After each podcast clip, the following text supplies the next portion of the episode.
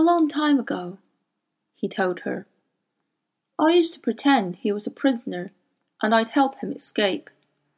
I had long games by myself doing that. It used to go on for days. Or else he was on this desert island, and I'd sail there and bring him home, and he'd know exactly what to do about everything, about my mother especially. And she'd get better, and he'd look after her and me, and I could just go to school and have friends, and I'd have a mother and a father too. So I always said to myself that when I grew up, I'd go and look for my father. And my mother used to tell me that I was going to take up my father's mantle. She used to say that to make me feel good. I didn't know what it meant, but it sounded important. Didn't you have friends? How could I have friends? he said, simply puzzled. Friends. They come to your house, and they know your parents, and Sometimes a boy might ask me round to his house, and I might go or I might not, but I could never ask them back, so I never had friends really. I would have liked. I had my cat, he went on. I hope she's all right now. I hope someone's looking after her. What about the man you killed? Lyra said, her heart beating hard. Who was he? I don't know. If I killed him, I don't care. He deserved it. There were two of them. They kept coming to the house and pestering my mother till she was afraid again. And worse than ever. They wanted to know all about my father, and they wouldn't leave her alone.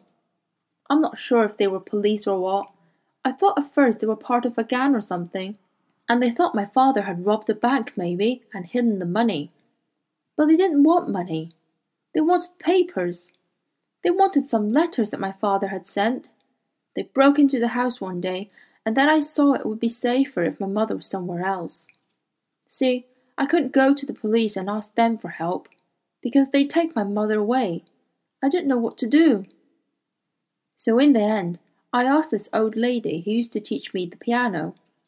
She was the only person I could think of. I asked her if my mother could stay with her, and I took her there.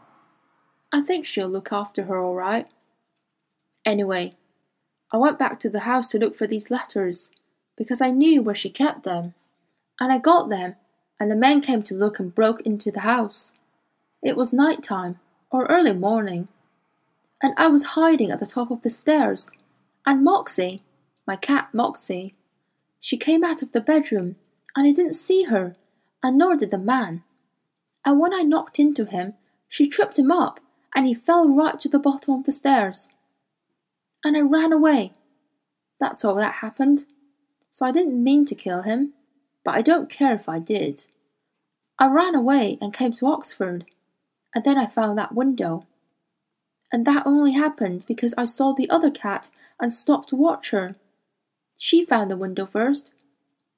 If I hadn't seen her, or if Moxie hadn't come out of the bedroom, then yeah, said Lyra.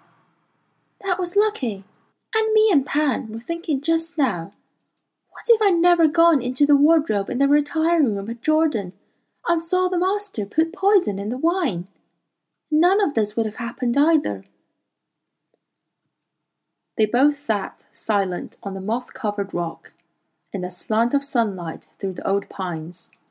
I thought how many tiny chances had conspired to bring them to this place.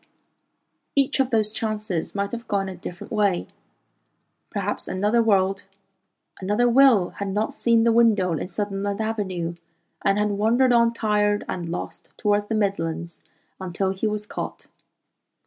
And in another world, another Pantalaimon had persuaded another Lyra not to stay in the retiring room and another Lord Asriel had been poisoned, and another Roger had survived to play with that Lyra forever on the roofs and in the alleys of another unchanging Oxford. Presently, Will was strong enough to go on, and they moved together along the path, with the great forest quiet around them. They travelled on through the day, resting, moving, resting again, as the trees grew thinner and the land more rocky. Lyra checked the alethiometer. Keep going, it said. This is the right direction. At noon they came to a village untroubled by spectres. Goats pastured on the hillside, a grove of lemon trees cast shade on the stony ground, and children playing in the stream called out and ran for their mothers at the sight of the girl in the tattered clothing and the white-faced, fierce-eyed boy in the blood-stained shirt, and the elegant greyhound that walked beside them.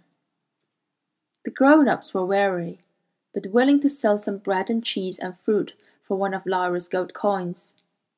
The witches kept out of the way, though both children knew they'd be there in a second if any danger threatened. After a round of Lyra's bargaining, one old woman sold them two flocks of goat skin and a fine linen shirt, and Will renounced his filthy t-shirt with relief, washing himself in the icy stream and lying to dry in the hot sun afterwards. Refreshed, they moved on. The land was harsher now. For shade, they had to rest in the shadow of rocks, not under wide spreading trees, and the ground underfoot was hot through the soles of their shoes. The sun pounded at their eyes.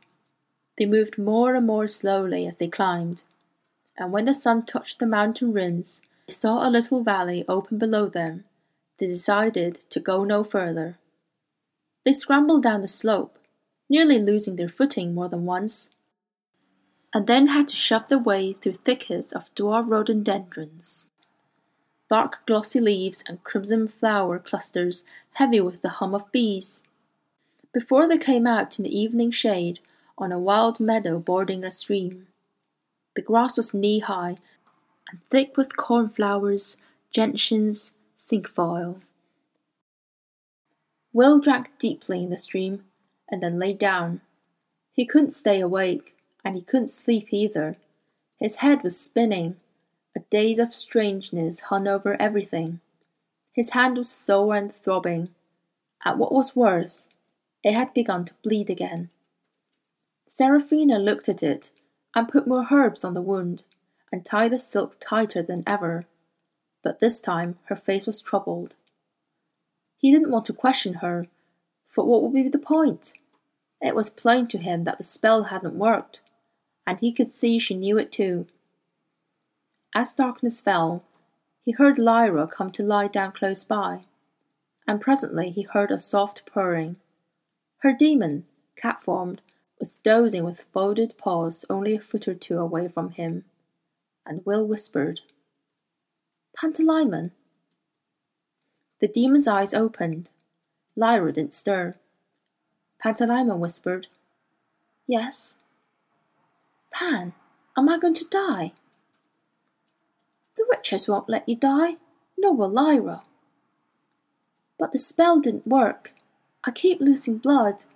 I can't have much left to lose, and it's bleeding again, and it won't stop. I'm frightened. Lyra doesn't think you are. Doesn't she? She thinks you're the bravest fighter she ever saw, as brave as Iorek Byrnison. I suppose I'd better try not to seem frightened then, Will said. He was quiet for a minute or so, and then he said, I think Lyra's braver than me. I think she's the best friend I ever had. She thinks that about you as well, whispered the demon. Presently, Will closed his eyes. Lyra lay unmoving, but her eyes were wide open in the dark, and her heart was beating hard. When Will next became aware of things, it was completely dark, and his hand was hurting more than ever. He sat up carefully and saw a fire burning not far away, where Lyra was trying to toast some bread on a forked stick. There were a couple of birds roasting on a split as well, and as Will came to sit nearby, Serafina Pekkala flew down. Will, she said, eat these leaves before you have any other food. She gave him a handful of soft, bitter tasting leaves, somewhat like sage, and he chewed them silently and forced them down. They were astringent, but he felt more awake and less cold, and the better for it. They ate the roasted birds, seasoning them with lemon juice, and then another witch brought some blueberries she'd found below the screen, and then the witches gathered round the fire. They talked quietly. Some of them had flown high up to spy, and one had seen a balloon over the sea. Lyra sat up at once. Mr. Scoresby's balloon, she said. There were two men in it, but it was too far away to see who they were. A storm was gathering behind them. Lyra clapped her hands. If Mr. Scoresby's coming, she said, we'll be able to fly, Will. Oh, I hope it's him. I never said goodbye to him, and he was so kind. I wish I could see him again. I really do. The witch, Kamainen, was listening, with her red-breasted robin demon bright-eyed on her shoulder, because the mention of Lee Scoresby had reminded her of the quest he'd set out on. She was the witch who had loved Stanislaus Grumman, and whose love he turned down. The witch Serafina Pekkala had brought into this world to prevent her from killing him in their own. Serafina might have noticed, but something else happened. She held up her hand and lifted her head, as did all the other witches. Will and Lyra could hear very faintly to the north the cry of some night bird. But it wasn't a bird. The witches knew at once, for a demon.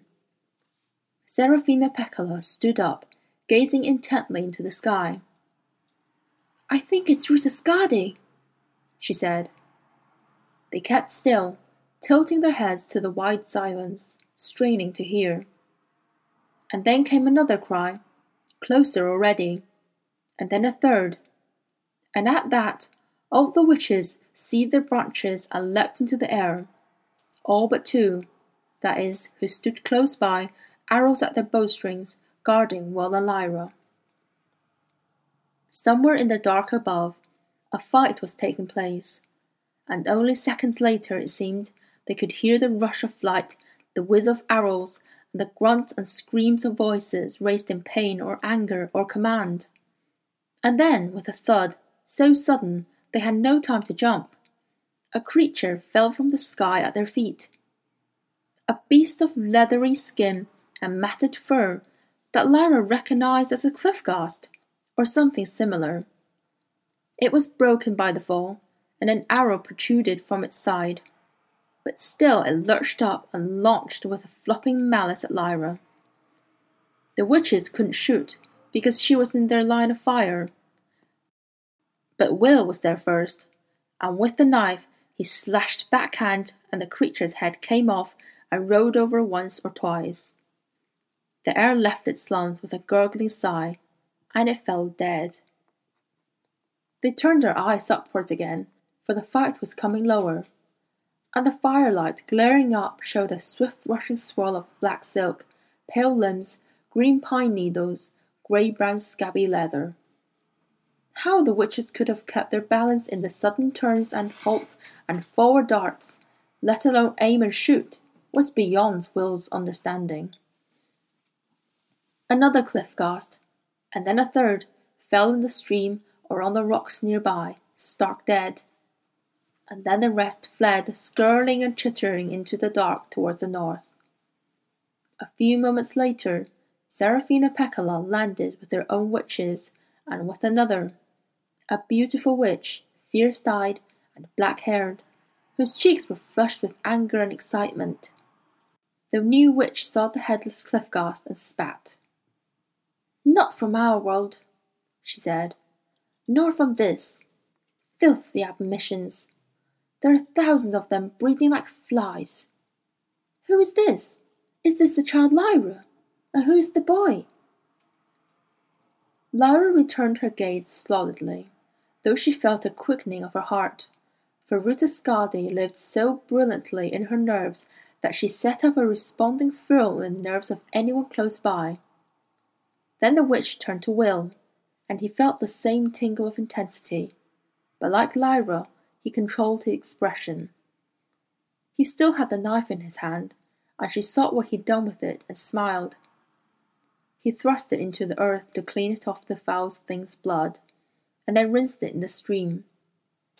Ruta Skadi was saying, Serafina Pekkala, I am learning so much. All the old things are changing, or dying, or empty. I'm hungry. She ate like an animal, tearing at the remains of the roasted birds and cramming handfuls of bread into her mouth washing it down with deep gulps from the stream. While she ate, some of the witches carried the dead Cliffghast away and rebuilt the fire and then set up a watch. The rest came to sit near Ruta Skadi and to hear what she could tell them. She told what had happened when she flew up to meet the angels, and then of her journey to Lord Asriel's fortress.